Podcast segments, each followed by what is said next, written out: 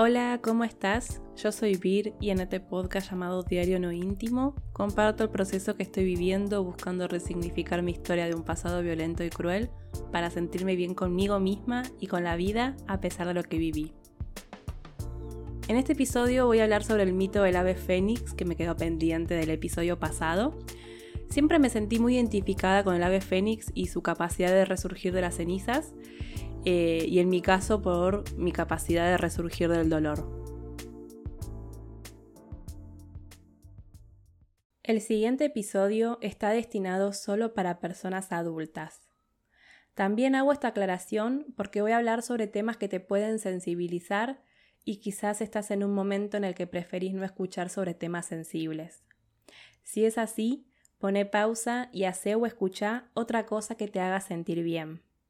Y si te quedas escuchando el episodio, gracias, muchas gracias. No pude quedarme con las ganas de contar sobre el mito del ave fénix y por qué para mí es tan importante el ave, fénix que hasta lo tengo tatuado en la espalda. Eh, antiguas leyendas hablan de la existencia de esta ave mitológica conocida con el nombre de fénix, eh, la cual tenía la increíble capacidad de, una vez eh, llegada a su muerte, o sea, para prepararse para, su muerte, eh, ardía en el fuego hasta consumirse y, posteriormente resurgir, renacer nuevamente de sus propias cenizas. De hecho, también se decía que sus lágrimas poseían poderes eh, curativos. y sí, llorar tiene poderes curativos. Por eso es muy importante llorar. Como lo conté, eh, me tatué el ave fénix eh, abril de 2012, a unos cuatro meses de haber tenido un gran ataque de pánico en el baño de la sucursal del banco en el que trabajaba. Eh, en ese momento me diagnosticaron crisis de ansiedad, angustia y, y bueno, estar atravesando por un momento depresivo comencé un tratamiento eh, psiquiátrico con ansiolítico y antidepresivo. Eh, a terapia psicológica ya iba, aunque hoy puedo reconocer que ese tipo de terapia o terapeuta no me estaba ayudando en ese momento. Eh, más que nada porque yo le venía planteando a, a mi psicóloga de ese entonces que me sentía estancada en mi vida, que no tenía futuro y que siempre hablar de los traumas de mi niñez y de la mala relación con mis padres me hacía sentir que la vida no tenía sentido. Como que nunca iba a poder estar bien si siempre hablaba de lo mismo, pero, pero porque no veía como que hubiera un rayito de luz en el futuro. Eh, así que bueno, 10 años después puedo ver toda esa época en, en perspectiva y decir que lo que pasó estaba más cantado que despacito. o sea, era muy altas las probabilidades que suceda lo que sucedió. Eh, y como también mencioné en otros episodios, agradezco lo que sucedió también. A la distancia reflexiono sobre cómo en el momento de querer tatuarme una ave fénix, o sea, la idea es por esto de sentirme eh, representada por esta ave mitológica y, y cómo en ese momento, sintiendo que a pesar de estar pasando por un momento en el cual, más que consumirme en el fuego, me estaba consumiendo en agua, o sea, por la angustia, eh, a pesar de eso tenía como una esperanza de poder salir adelante, como tantas otras veces ya había salido. Recuerdo que pensaba que, que más profundo de donde había llegado no iba a ver. Y la verdad es que fui una ilusa. porque al mes falleció Guillermo, eh, mi padre, eh, con el cual no hablaba hacía seis meses y, que lo último que le había dicho era que no quería tener relación con él. Eh, así que nunca subestimen o desafíen a las probabilidades de caer en un pozo más profundo. Eso ya lo aprendí. como también aprendí y estoy segura de mí misma en que puedo salir de ese pozo profundo en el, en el que caiga. Pero bueno, dejando de lado el mito del ave fénix, hablemos de cómo usar la metáfora del ave fénix para explicar eh, la resiliencia. Y para hablar de resiliencia tenemos que hablar de traumas. Eh, y bueno, por ejemplo, podemos empezar definiendo qué es un, suceso traumático. Es decir, es un acontecimiento eh, que genera estrés, estresante, que, que, irrumpe en la vida de una persona, que la desordena, eh, para no decirlo tan brusco, y la vida de esa persona eh, se desordena a tal punto que ese hecho es como un antes y un después. Es decir, es una situación que te desborda completamente y, produce una ruptura eh, a nivel emocional de la persona. Es ese sentir que todo cambió para siempre. Y ahí lo que decía el episodio anterior. La persona que eras antes de ese hecho traumático ya no existe. Ahora hay una nueva persona. Es como que hay que volver a empezar. Hace unos años, una, persona que leyó mi blog me escribió y entre tantas cosas que, que me dijo, hubo una que me llamó la atención. Porque me escribió, eres una persona resiliente. Y yo me quedé, ¿qué? ¿Qué es ser resiliente? Entonces, bueno, busqué información en, en Google y me encontré con el concepto de resiliencia. Lo primero que me encontré fue en Wikipedia que explicaba la palabra resiliencia en cuanto a la física y a la química, eh, que en ese caso es la capacidad de cualquier material para recuperar su forma inicial eh, después de que se ejerce una fuerza que lo deforma.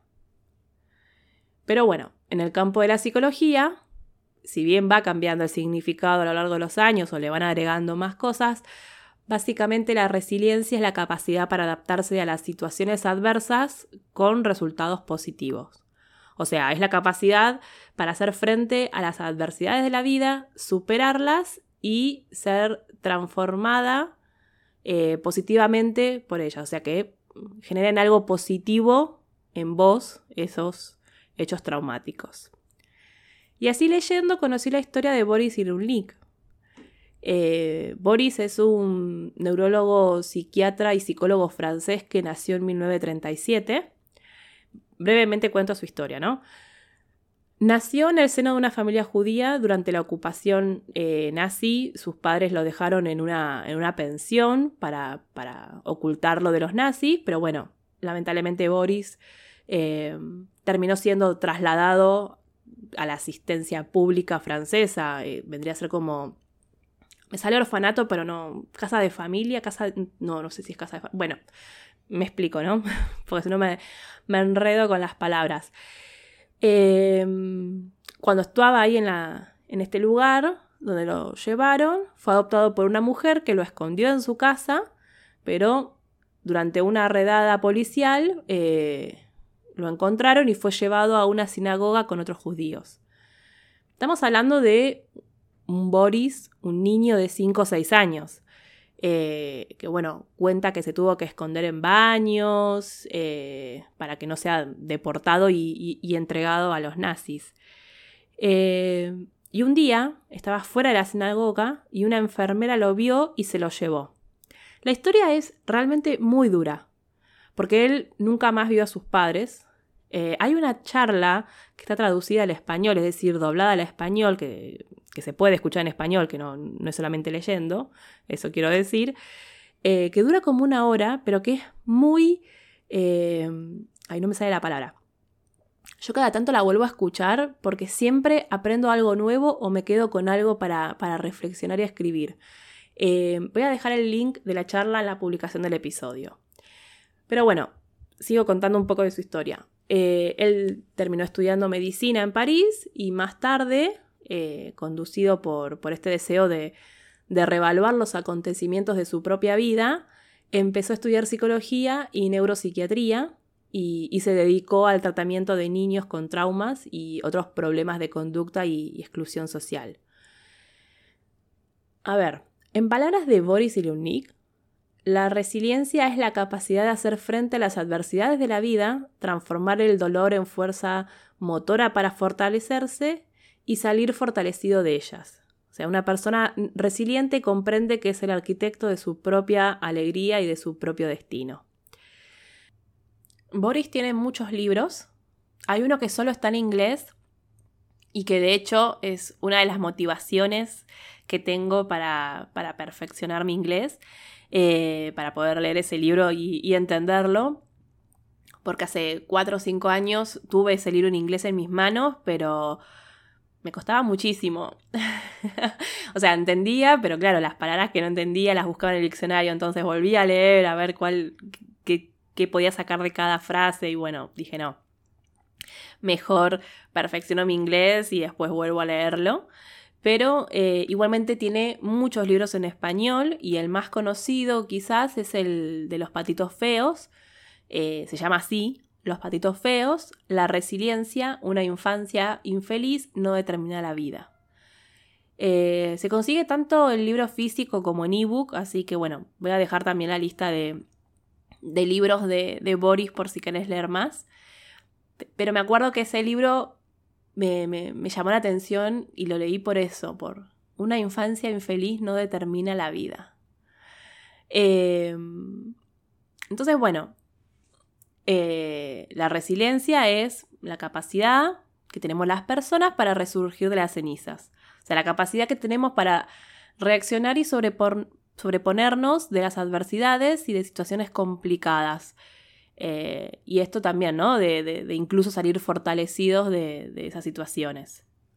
Entonces las personas consideradas como resilientes ante situaciones adversas salen fortalecidas eh, habiendo detectado como oportunidades de crecimiento personal y, también siendo capaces de alcanzar una, una, adecuada calidad de vida a pesar de las condiciones negativas que, que tuvo, que sufrió.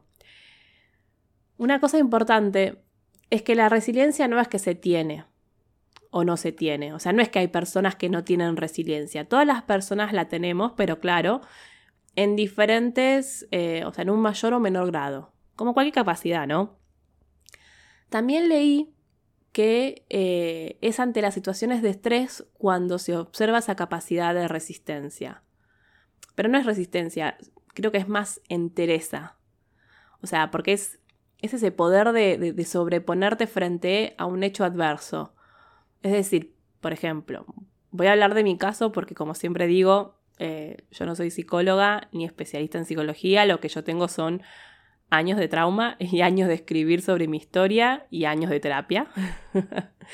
Eh, pero cuando una vez hice un, un, ejercicio de escritura terapéutica que era sobre la línea de tiempo de tu vida y tuve que situar como los hechos traumáticos de mi vida en esa línea de tiempo, fue muy duro, porque cada vez que veía que en el lapso de tiempo de entre mis 5 y 12 o 13 años, eh, o sea, un lapso de tiempo de 7, 8 años, eh, ver que, no tenía espacio para poner lo que, los traumas, o sea, que ya, no tenía, eh, o sea, que tenía que terminar sacando flechas y escribiendo a los márgenes de la hoja, porque en, el lapso de esos años, en la línea del tiempo, en el papel, ya no, me entraba por todos los recuerdos y traumas que, recuerdo eso me quebró emocionalmente. O sea, me largué a llorar y no pude seguir con el ejercicio. O sea, no pude. Eh, creo que tardé como dos semanas en poder volver a sentarme y, terminarlo al ejercicio, digo, ¿no? Por eso siempre digo, y en mi blog aparece el mensaje de aviso, de que si hay algún ejercicio que te moviliza emocionalmente, que si sentís que no podés seguir, no sigas. Y que si sentís que la situación te está desbordando, que pidas ayuda terapéutica. Eh, en lo posible ayuda a personas que se dediquen a la, salud mental, ¿no?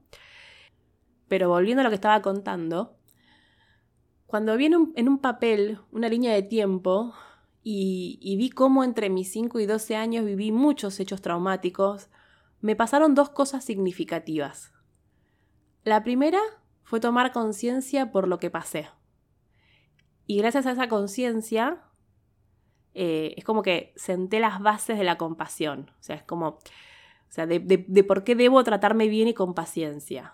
Porque no es que me pasó un solo hecho traumático en mi vida Y, por favor que esto que estoy diciendo no se tome como que estoy haciendo una especie de, de carrera por ver, por ver quién sufrió más o tuvo un trauma peor o más trauma. O sea, no, no estoy diciendo eso. Em, nadie puede decirte que tu dolor se debe sentir de tal o cual manera, solo vos sabes lo que viviste y el daño que te causaron esas situaciones adversas.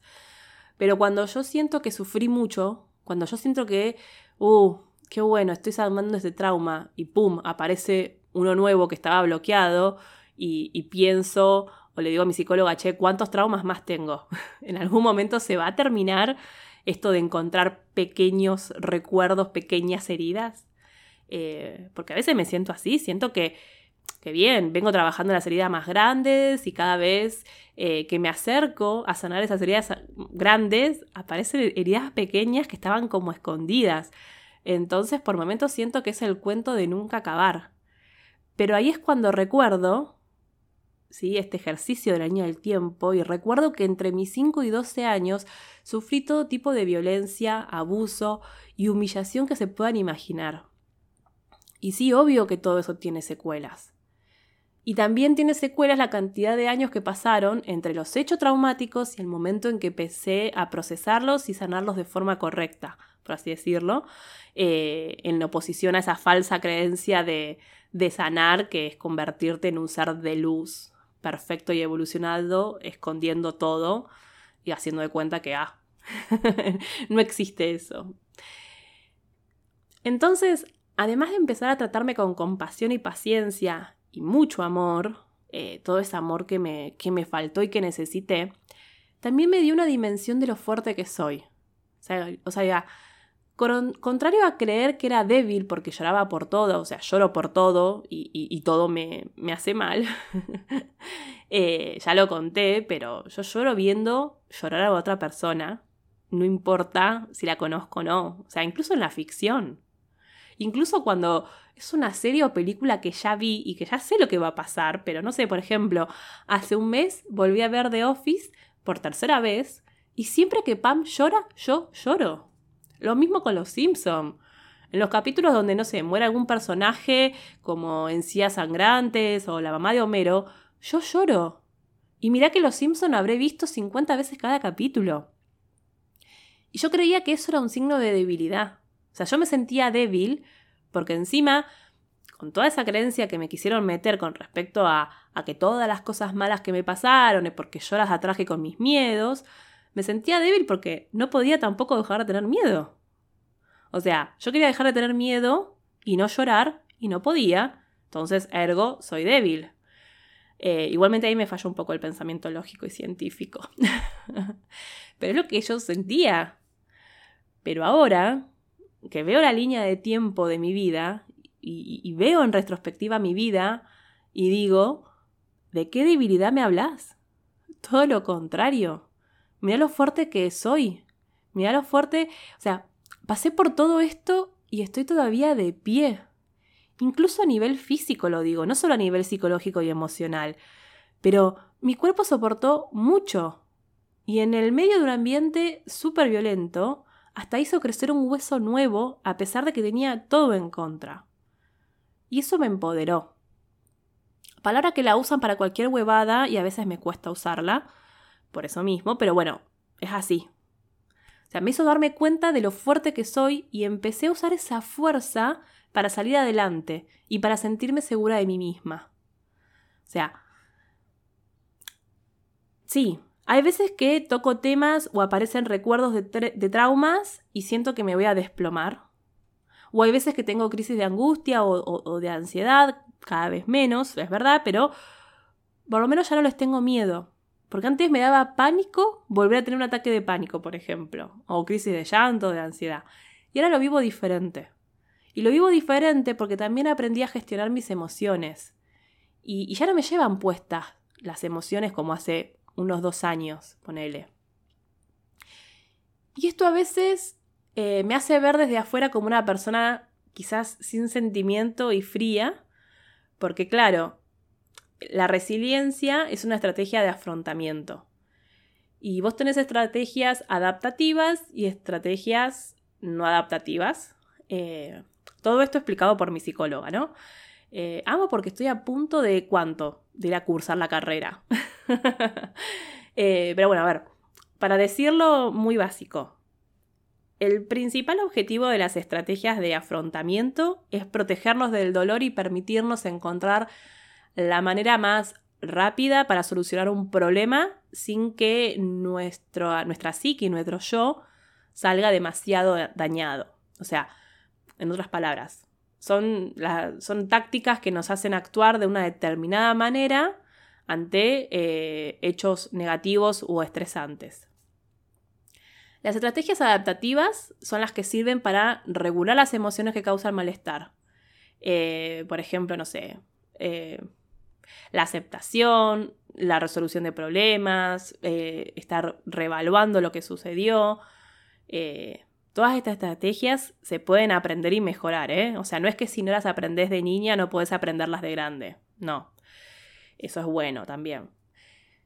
Y después están las estrategias no adaptativas o desadaptativas, pero no me gusta esa palabra, Y son esas estrategias de regulación emocional que empeoran o prolongan el malestar emocional. O sea, por ejemplo, la rumiación es estar todo el tiempo pensando y pa, eh, como digo yo, el pajarito en la cabeza, la, evitación, eh, la supresión y, lo que provocan estas eh, estrategias no adaptativas es la sensación de que perdimos el control totalmente. O sea,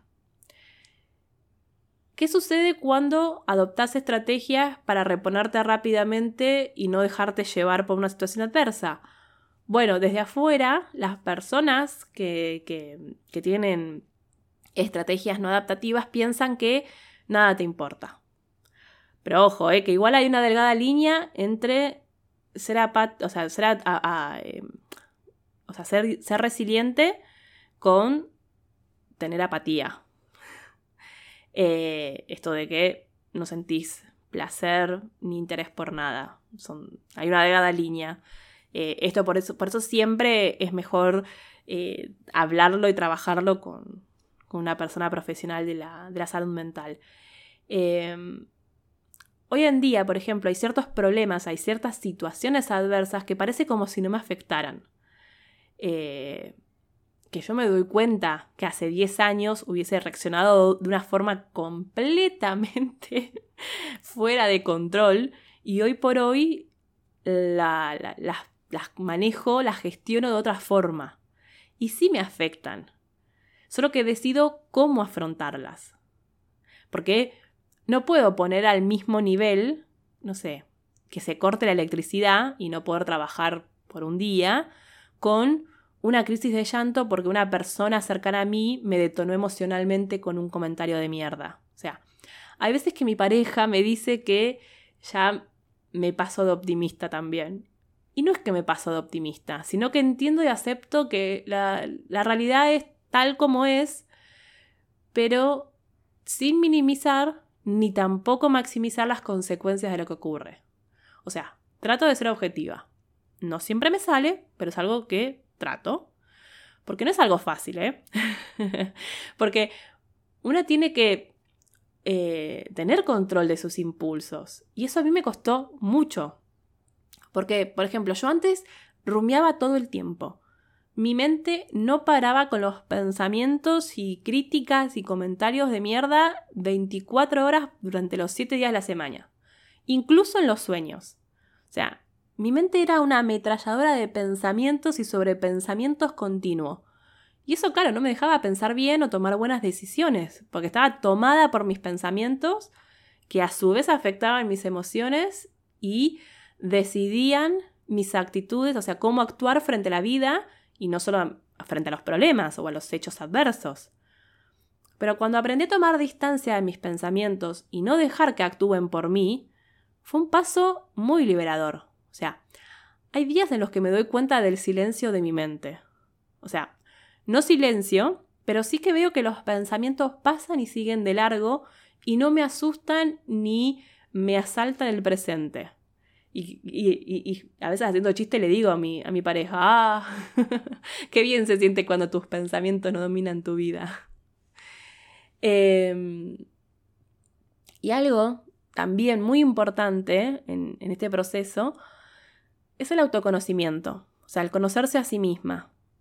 Y bueno, como les digo siempre, en este sentido a mí me ayudó y me ayuda a llevar un diario personal en el cual escribo y reflexiono sobre diversos temas. O sea, hablo y converso conmigo misma, eh, pero lo escribo, no lo dejo en mi mente.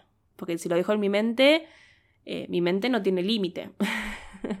y se queda por ahí y después va, viene. Eh. En cambio, si lo escribo, como que lo bajo lo ordeno, lo proceso, lo puedo ver, volver a leerlo, reflexionar, analizar sobre eso que voy conversando conmigo misma. Eh, porque hablo y converso conmigo misma, conozco qué, qué cosas me afectan de manera negativa y trabajo en eso a la vez que sigo alimentando esta imagen de fortaleza de mí misma y de confianza en que tengo los recursos y las habilidades para hacerle frente y gestionar cualquier problema que se me presente. Eh, ahí es que se me olvida y parece que me voy a derrumbar, pero en esos momentos antes lo vivías como una crisis total, como una derrota, y hoy hasta los vivo como una oportunidad. O sea, dejo que mis emociones aparezcan, lloro, me enojo, puteo, y y digo que la vida es una mierda y que nada tiene sentido, que no vale la pena, pero después cuando termino de descargar, escribo sobre eso y reflexiono. Y trato de buscarle el lado positivo a las cosas. Que no significa que esté a favor de que pasen esos hechos adversos o que me parezca que esté bien que sucedan. O sea, no, no confundamos porque si no termina siendo eso que algunas personas me comentan que, ay, gracias a lo que sufriste, hoy sos quien sos. Y es un no rotundo, porque yo no tengo nada que agradecerle a la violencia que sufrí, a los abusos que sufrí, eh, ni agradecerle al dolor y sufrimiento. O sea, una cosa es buscarle el lado positivo a las situaciones, a la vida, y otra es romantizar y estar a favor de la violencia.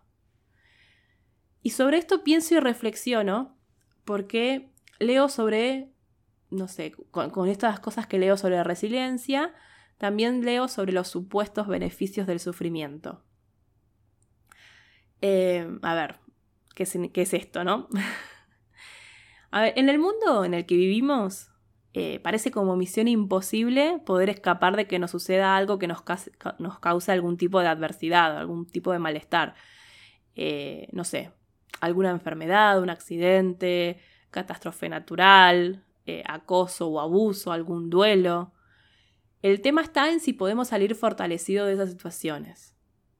¿Qué onda? ¿Significa que entonces la adversidad y el sufrimiento tienen la capacidad de sacar a la, luz, a la luz talentos y habilidades que de otra forma no hubieran eh, o hubieran seguido ocultos?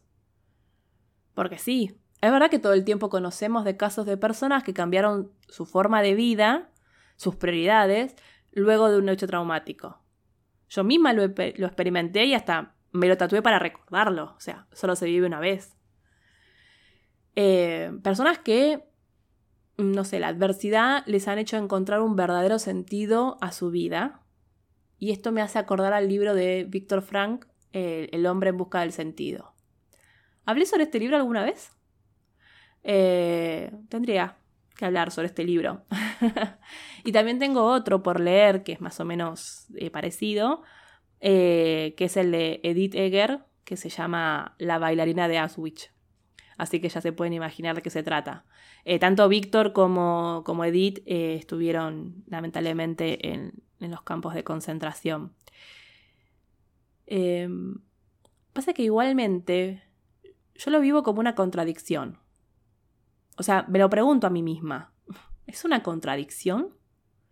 ¿Es una contradicción querer que ningún niño ni niño sufra violencia ni abuso y al mismo tiempo eh, creer que las adversidades en la vida sacan a la luz talentos y habilidades? Porque no digo que no es posible.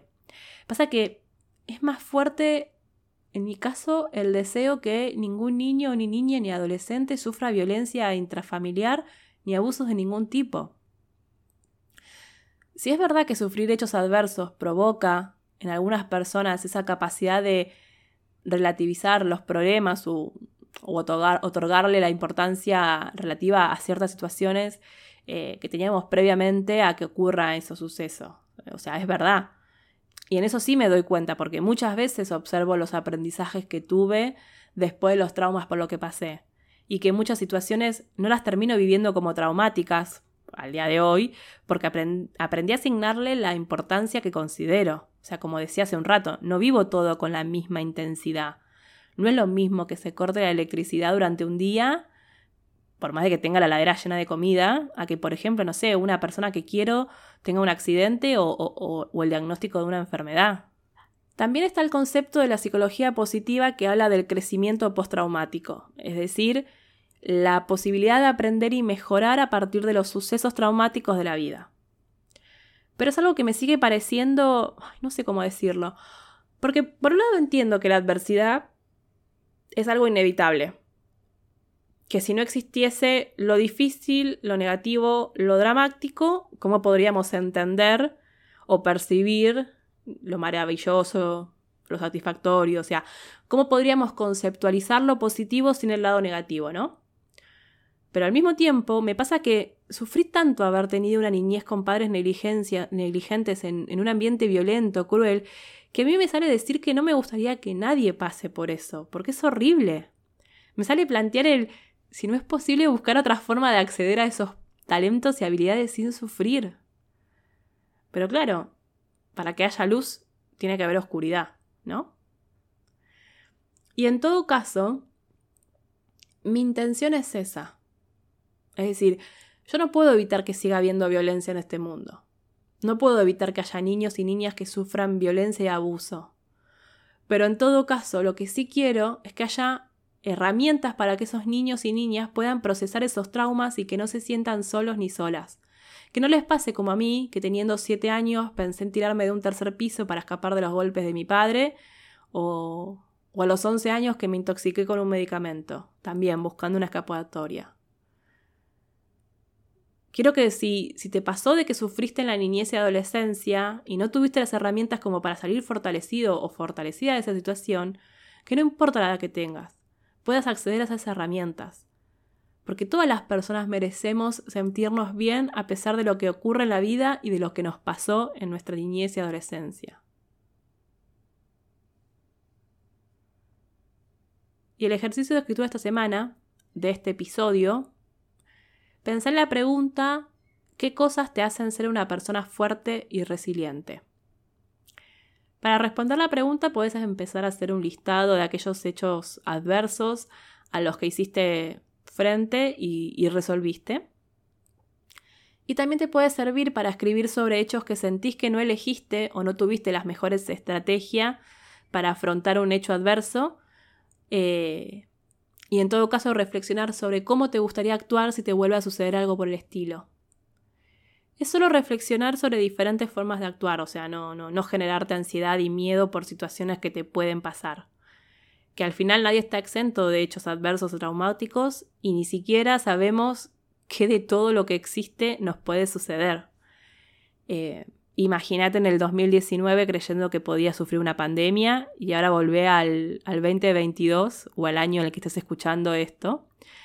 Eh, Qué gran experiencia de mierda mundial, ¿no?